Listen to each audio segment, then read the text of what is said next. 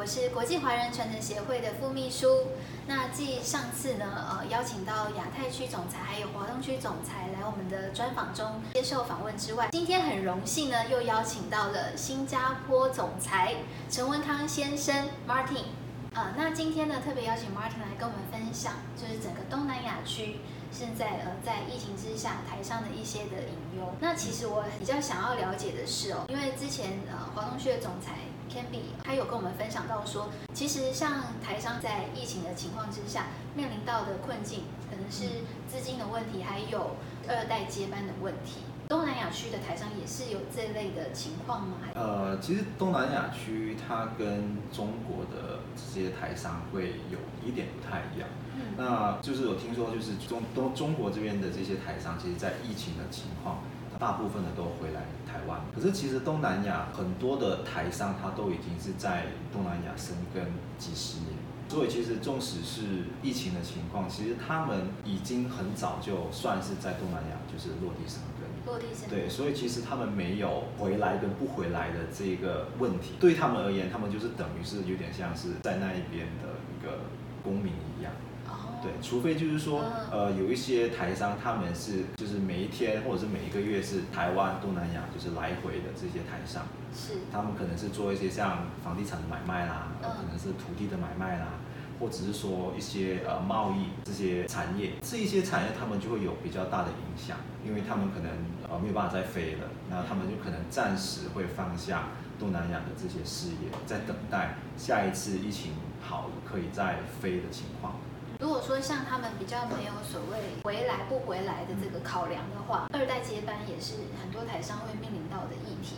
那像东南亚区的话，会有这样子的状况吗？东南亚区的二代接班其实还是偏保守的，很多的。叫做办公室也好，甚至是呃传承，其实比较成熟的国家都是会在欧美。那在东亚洲区可能是在香港。那在近二十年啊，其实中国大陆也是迅速的发展，在传承的部分有很大的一个进展跟知识，是因为香港的有一群很专业的人士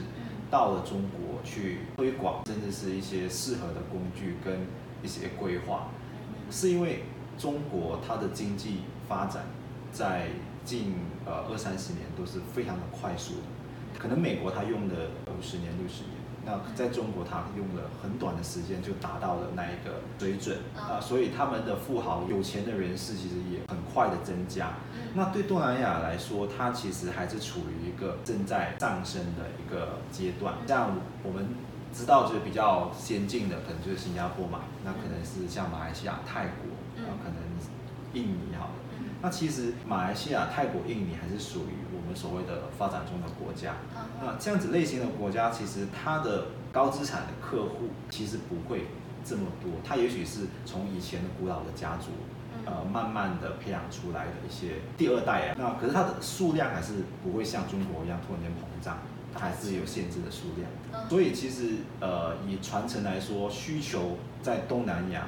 不会像台湾或者是说像呃中国来的这么大，所以它会有很大的一个差哦，呃，家族办公室这样专业的团队可以去协助到所谓在传承上面的议题，但是一些企业主或者是高净值人士，他们必须先意识到有这样子的呃服务团队。那刚刚听您这样分享起来，中国的这一方面的脚步、知识面可能比我们来的更快速，发展的更快速，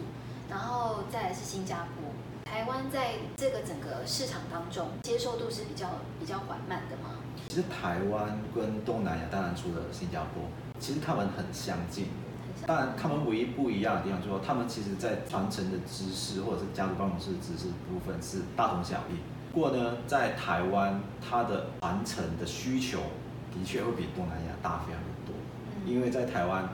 他早在三十年前就已经是呃经济台湾奇迹嘛，那个时候人民已经累积了很多的财富，他要从那个时候开始到现在已经过了